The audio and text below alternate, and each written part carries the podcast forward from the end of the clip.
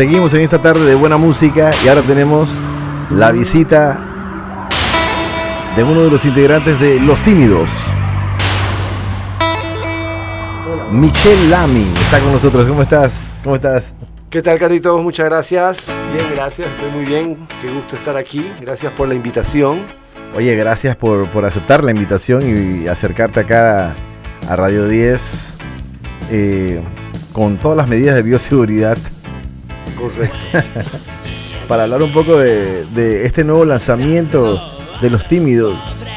El álbum de 1988, el, el primer álbum de Los Tímidos y su relanzamiento ahora en Spotify y en todas las plataformas en el año 2021 y próximamente en vinilo, ¿no? En vinilo, es correcto. Vamos a. Bueno, ya está, ya se ha mandado a hacer. Yo creo que ya, ya hemos recibido las pruebas. Creo que, si no me equivoco, llega el 6 de mayo a Panamá. El vinilo. El vinilo. Pero ya subieron entonces todos los temas, que son siete temas. Es correcto. Están Al en las Spotify, ¿no? Sí, a las plataformas. A Ya, todas las a Todas plataformas. las Oye, cuéntame un poquito de esta época de los años 80. ¿Cómo empezó la banda? ¿Cómo, cómo tú entraste en, en Los Tímidos? Ya no me acuerdo de nada. No, mentira. Perdiste la memoria. No, mentira. Sí, no, definitivamente. eh, de hecho, eh, sí, es- difícil las fechas a veces. En 1988, a mí me parece que fue 89, pero no estoy seguro. ¿no? Que sacamos ese primer disco, Sí, que te- fue un, un- Ya habíamos, eh, ya estábamos tocando muchísimo por ahí y eh, decidimos eh, grabar pues, ese vinilo eh, en una mañana, un sábado. Recuerdo que fue que se grabó esas siete canciones. De hecho, solo salieron seis en el vinilo original. Y la séptima canción, eh, Una visita peculiar, salió en el disco De un gran. compilación, La compilación, que hubo sí. de, de rock nacional de la época también. En Oye. este disco, pues ya pusimos las siete que se grabaron ese día en el, en el mismo vinilo. Oye, y, y lo, lo que me, me llamó mucho la atención a mí y que me dejó flipando, como dice. Flipando. Sí, cuando, cuando vi el video de la presentación de ustedes en Magic, tocando casualmente esta canción que está escuchándose de fondo, El bueno, el malo y el feo. Ese día, ¿qué, qué recuerdos tienes de ese día? Porque ese video, ese video te da como la sensación de que Panamá era un país con rock, con, con una fuerza que podía haber conquistado Latinoamérica, pero no contábamos con que iban a invadir Panamá en 1989 también. Y eso cambió mucho la historia de- del rock en español. La fuerza con que venían las bandas de los 80 se vio un poquito eh, perjudicada, o sea, se, se vio, eh, cambió mucho la situación aquí en la ciudad, ¿no? De- a, a consecuencia del- Consecuencia de evasión. de la invasión. Y perdieron, perdió velocidad, ¿no? El movimiento. Sí, bueno, lo- de lo que me hablas específicamente, que recuerdo bien, fue el, el- el concurso de rock, ¿no? Del 89, donde se grabó ese video, que fue Magic, ¿no? El- el- Ese concurso, ese, era, ese, concurso. ese concurso era el mismo concurso donde los 33... Aparecí- participaron y terminaron invitados, ¿no? Al final. Ah, sí, correcto. Eso fue la anécdota, de La hecho, anécdota es que ellos eran primero un grupo que, estaba, participando, participando. perdieron, Sí, fueron descalificados, Fueron me parece, y fueron invitados a tocar ya para la final.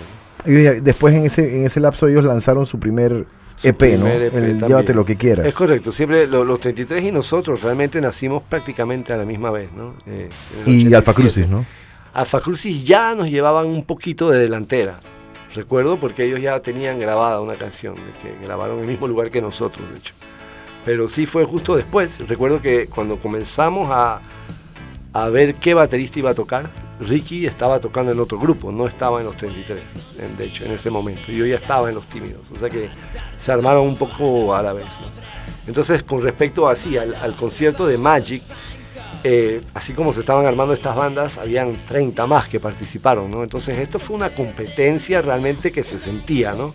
Se sentía Eh, que la efervescencia sí, del rock. Sí, total, ¿no? Ya no, ya era el rock en español, ya no estaba la consecuencia de- del rock eh, Zonian, ¿no? Que Sí, estaba no eran atrás. covers Ya también. no, ya ahora sí era propio, todo era propio, eran 30 bandas ya en el 89, ¿no? Y, y, pues llegar a los seis últimos ya era una competencia fuerte, ¿no? Entonces, O sea, ustedes cuando, Sí, se, sí. cuando se maquillaron, esa fue la primera vez que se maquillaron. es correcto, sí, nos maquillamos para ver cómo eh, reaccionaba la reaccionaba, o sea, para ver qué, puntos nos ganábamos eh, sobre, sobre los demás, porque el 60% era la ejecución. Ahí estábamos mal, ¿no? Porque los otros músicos que, estaban ahí eran, eran músicos de muy, de muy buena calidad. Entonces, los otros 40%, que era eh, la presencia en escenario, el, el, look, la originalidad, todo eso tenía que ser 100 de 100, ¿no? Porque íbamos, era muy competitivo, realmente fue muy competitivo y pasaron 6 a segunda ronda. No, pero en realidad no, hay que ser, no hay que ser un, te digo, un virtuoso, un virtuoso para, para demostrar el talento, porque para nada, en verdad ustedes con la simpleza que tenían los tímidos hicieron algo que trascendió en el tiempo. Mira que hoy en día todavía la gente habla y todavía nos, yo me siento como que muy feliz, o sea, personalmente me hace feliz saber que Panamá tuvo un grupo como los tímidos. Gracias. Yo también, yo también estoy feliz. Informaste eh, parte de, esa escena que fue histórica. Tenías el, pelo en forma así como de sí, me paraban, Sí, me ayudaban a poner una cantidad de bueno, el look, todo el look también. Era, era mucho más, digo, éramos tres jóvenes haciendo eh, lo que se nos ocurría, ¿no? Eh, irreverentes, como dice una de nuestras fans, ¿no? Éramos bien irreverentes, eso es prácticamente la definición. Y, estábamos en contra de todo lo que pasaba. tocar el, mírame qué bien toco era todo lo contrario a lo que queríamos hacer en el escenario. Lo nuestro era el look, la, la simpleza. Yo creo que este disco que estamos relanzando, eh, si tiene algo de, realmente especial es justamente que con muy poco, que fueron dos tambores en una mañana, eh, tres, tres pelagatos, ¿no? se, metieron a grabar esto, ¿no? Fue una toma ¿quién, ¿Quién era el bueno, quién era el malo y quién era el feo? No sé todavía quién. Pero sí, el malo sí era Checho, ¿no? sí, lo demás no sé. Pero se quedó, pues 25 años después todavía se habla de, algo que se hizo en una mañana, ¿no? realmente prácticamente en una toma, ¿no? y un par de detalles. ¿no? Oye, y ven acá, entonces el, disco en verdad fue, fue grabado en un solo día. En una mañana un sábado en la mañana. Antes del mediodía. Tanto, sí, no, tanto así que las seis propuestas terminamos tan temprano que yo le dije, ¿por qué no grabamos una séptima? ¿no? Y por eso son siete en realidad, ¿no? porque nos sobró el tiempo de estudio. Creo que teníamos cuatro horas o algo así para grabar. Oye, otra cosa que te quería preguntar, ¿cómo, ¿cómo fue la idea de maquillarse?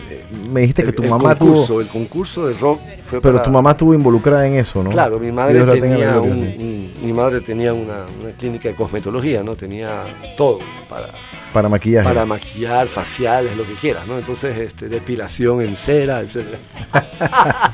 ¿Se depilaron? ¿Se depilaron? No, no, gracias a Dios no llegamos a eso, pero sí eh, comenzamos a experimentar entre, entre la semifinal y o sea, entre las eliminatorias para llamar la atención, ¿no? Eh, empezamos con algo de maquillaje y remus. Pero no se había maquillado así totalmente como el para nada, para nada. Ese día el X fue el que trajo algunas ideas. También estaba eh, Martín Calvit, que era amigo de, diseño gráfico de él. Y es mi primo, sabes, ¿no? primo tuyo, imagínate. Bueno, él también venía a ayudar con ideas y nos dibujábamos la cara uno frente al otro.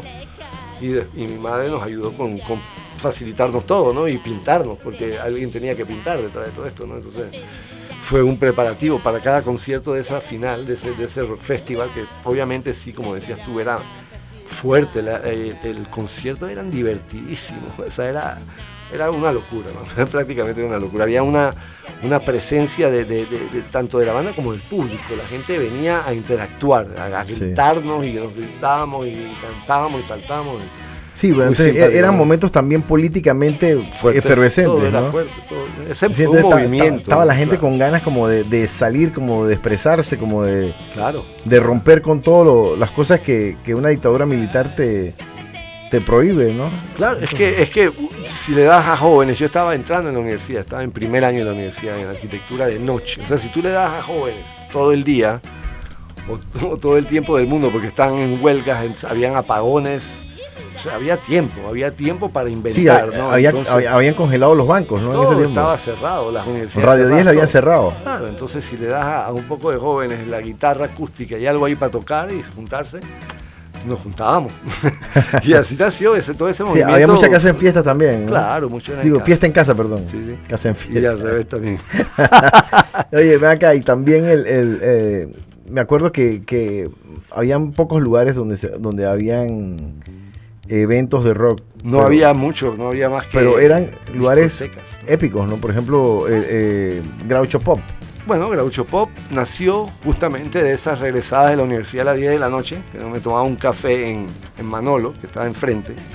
Nos juntábamos varios, ¿no? Ya estaban los Alfa Crucis, estaba todo el clan, eran realmente amigos todos, ¿no? Y nos juntábamos de noche y, y veíamos esos viejos entrar a ese bar enfrente y decidimos cruzar la calle a ver que- de qué se trataba, ¿no? Y poco a poco fuimos adecuándonos ahí hasta pedir permiso, ¿no? Y, y lo tomamos y de ahí nació pues, el lugar Pero de... ¿quién fue el que rompió el hielo en verdad? Que dijo que, hey, Manolo. de, de eh, los, el- yo toqué en pero una Manolo, banda. Manolo era el dueño El- de. sí, el Capi, Y usted, está- ¿no? y usted estaba en, en Manolo. O sea, todo era como. Sí, sí, sí, estábamos enfrente. ¿no? No, la, Manolo, Manolo. la verdad es, de- de- en- yo estuve en una banda de cover con Rey Montero, que tocó en Tierra de Nadie, Sí, sí. y un chileno, otro, que tocaba el violín en la Sinfónica Panameña, que se llama Coqui Vergara. En fin, él, primer chileno guitarrista con el que hice una banda de covers, y por el tema del violín fue que convencimos al Capi que nos dejara tocar.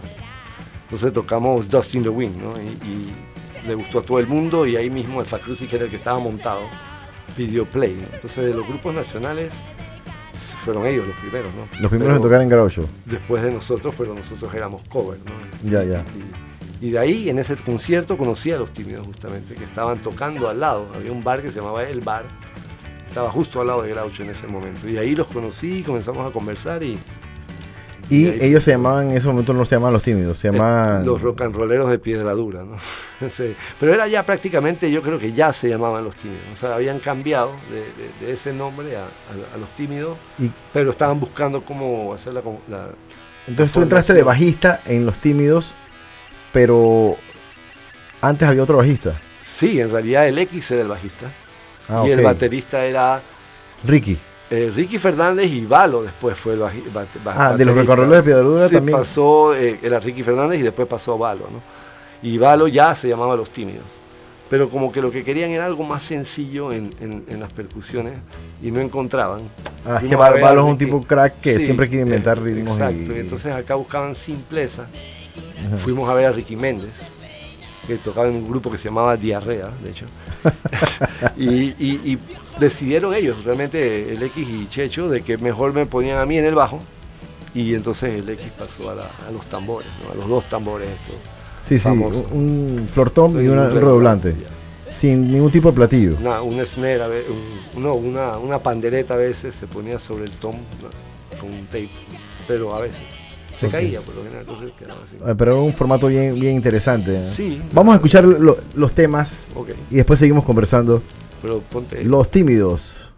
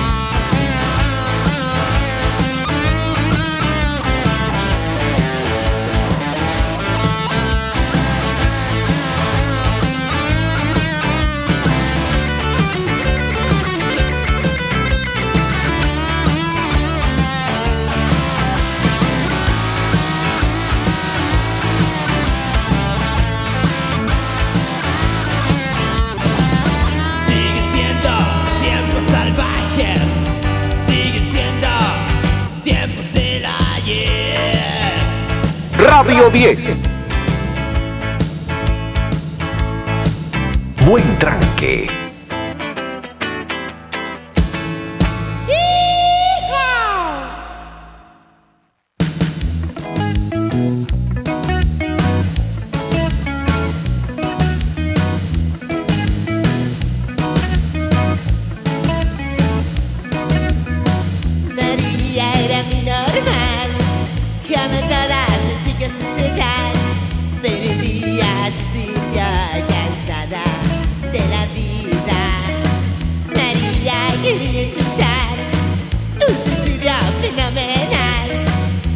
Pero yo le dije la forma más hermosa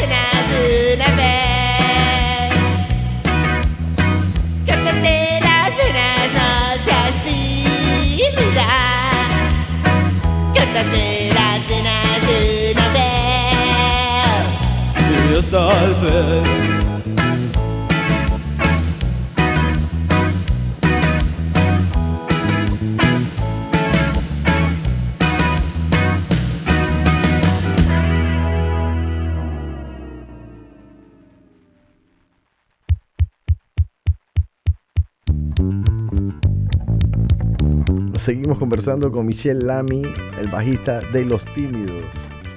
El, Michelle, el viejo, el viejo.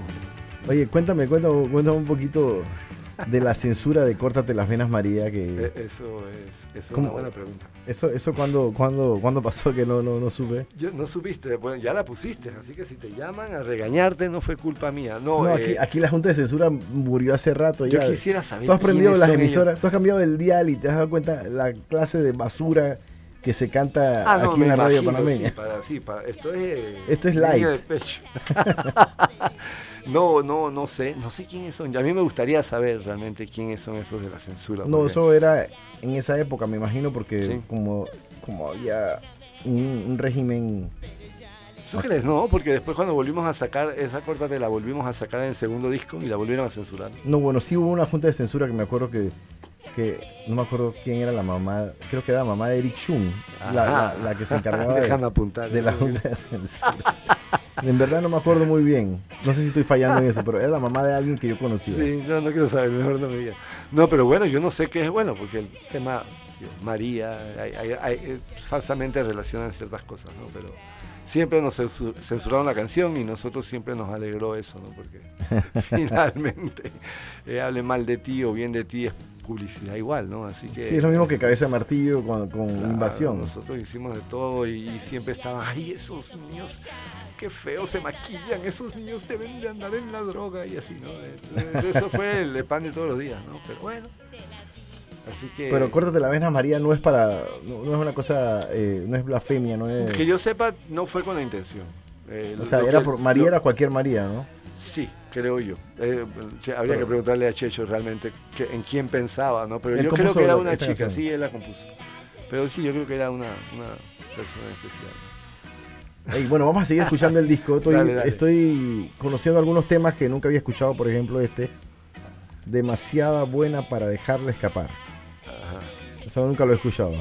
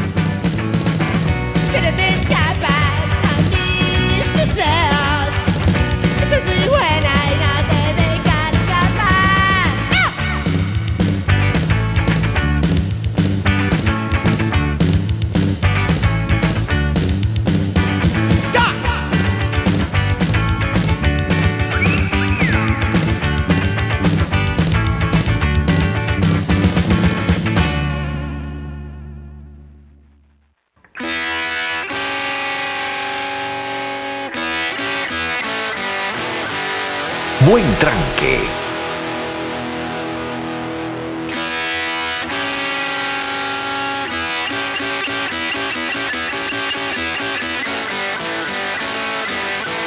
Esta es Radio 10.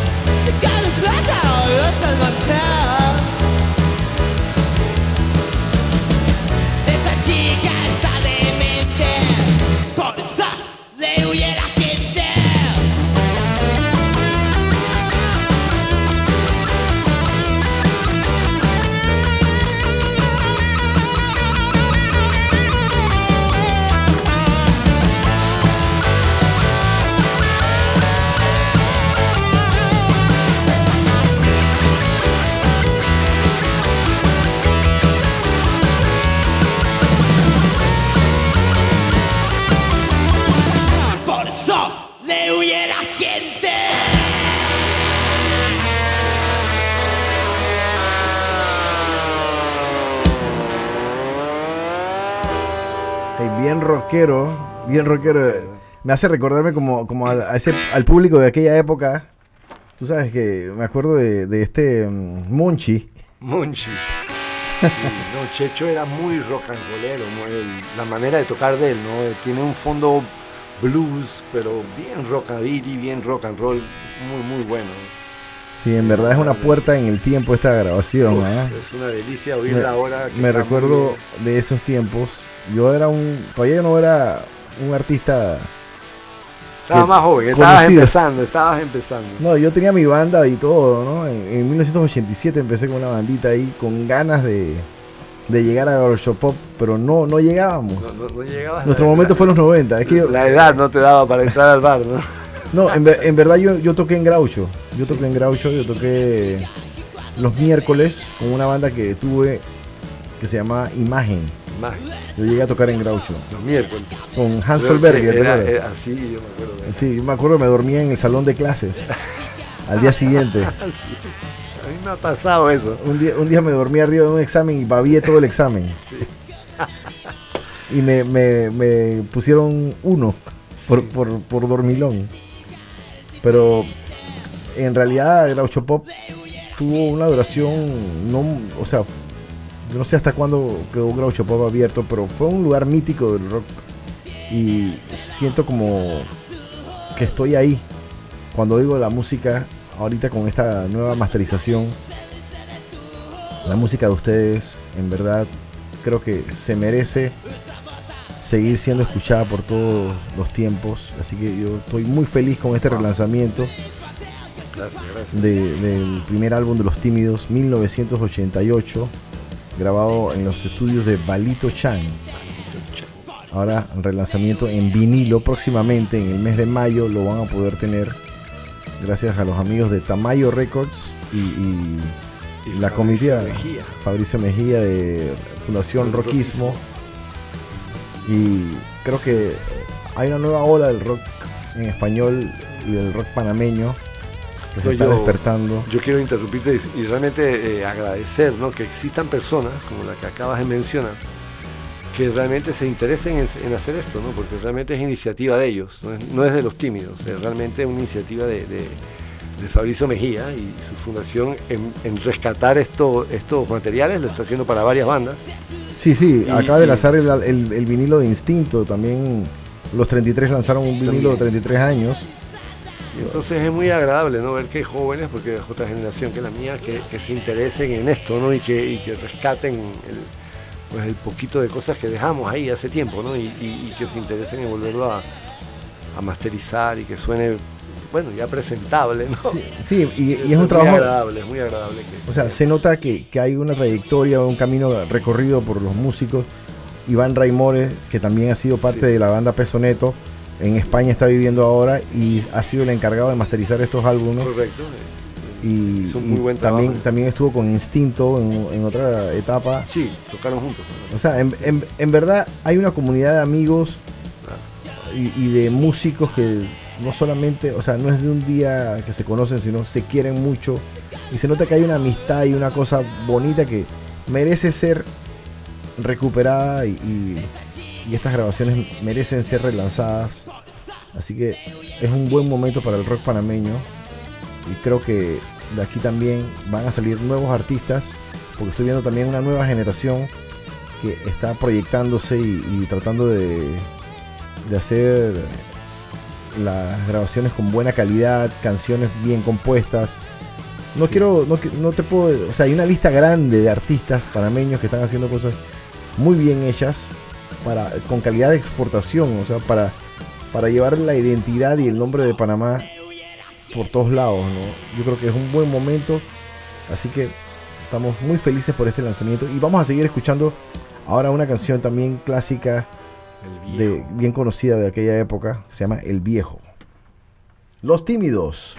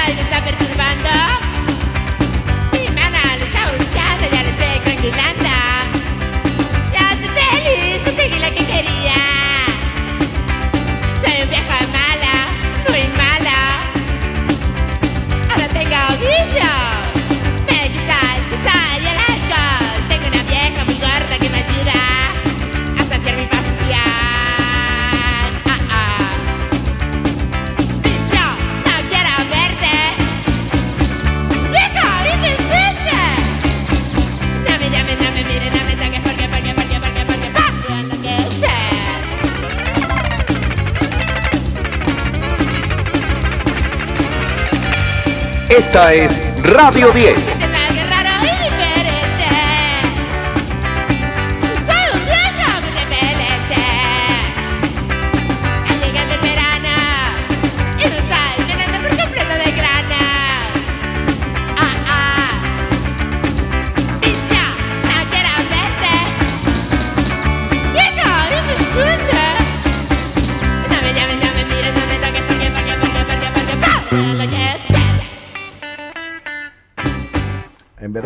Estaba como poseído Checho ahí, ¿ah? ¿Qué, qué era lo que se le metía? Él era como un personaje medio sadomasoquista.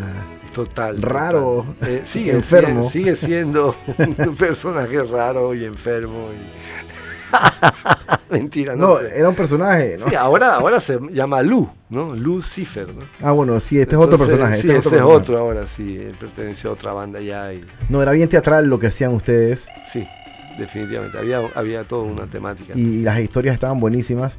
No todos los temas estaban compuestos por Checho en este disco, ¿no? Porque también yo sé que no, no. más adelante tú más adelante tú compusiste temas como Soy maniático sexual.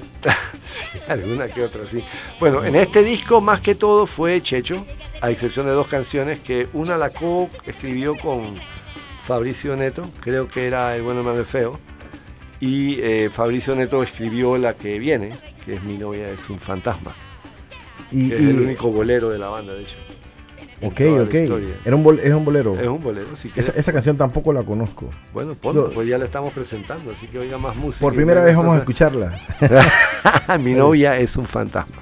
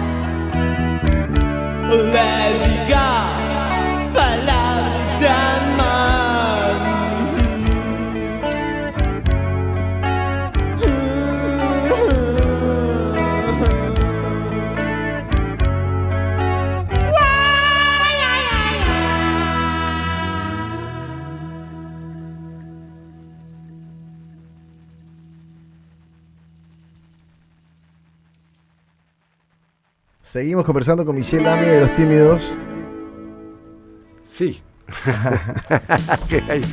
Excelente. Latencia, latencia en la cabina. Oye, no conocía esa balada de ustedes. Yo, yo, yo lo, yo lo- Mira tú, era la única, es la única que tenemos. De hecho, no ha habido nada más romántico que eso. Es esto.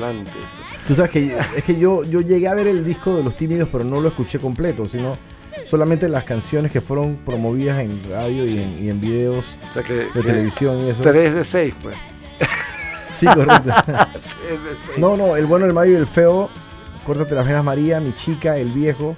4 de 6, pues. Eran las- los temas que yo, que yo seis, sí. sí estaba empapado y conocía su existencia. Pero ahora me estoy dando cuenta con esta visita peculiar que tú nos has hecho, que el concepto estaba bien redondo, bien logrado. O sea, la banda tenía un concepto muy original.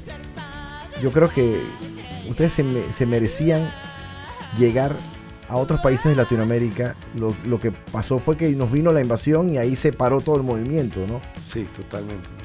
Entonces eso fue un problema, ¿no? Pero en verdad ustedes estaban listos para pararse al frente de los prisioneros de Chile o, o- o- para mí, pues, mi opinión, sería ¿no? bueno, muchas gracias. ¿no? Muchas O- gracias. y, y conocieron a Soda Stereo, ¿no? También, güey. Sí, en- eh, de hecho sí, de hecho eh, fueron a Groucho y nos vieron tocar. De- Correcto. eh, sí, en Groucho. Pop. ¿Y qué tal, qué tal, qué tal, lo- qué, qué les dijeron? O sea, ¿cuál fue el feedback? Porque me imagino que ellos habrán quedado porque sorprendidos con una banda así, porque en Argentina no creo que había algo, algo maquillado ni nada. ¿Usted está maquillado ese día? No, no, de hecho yo no toqué en ese concierto.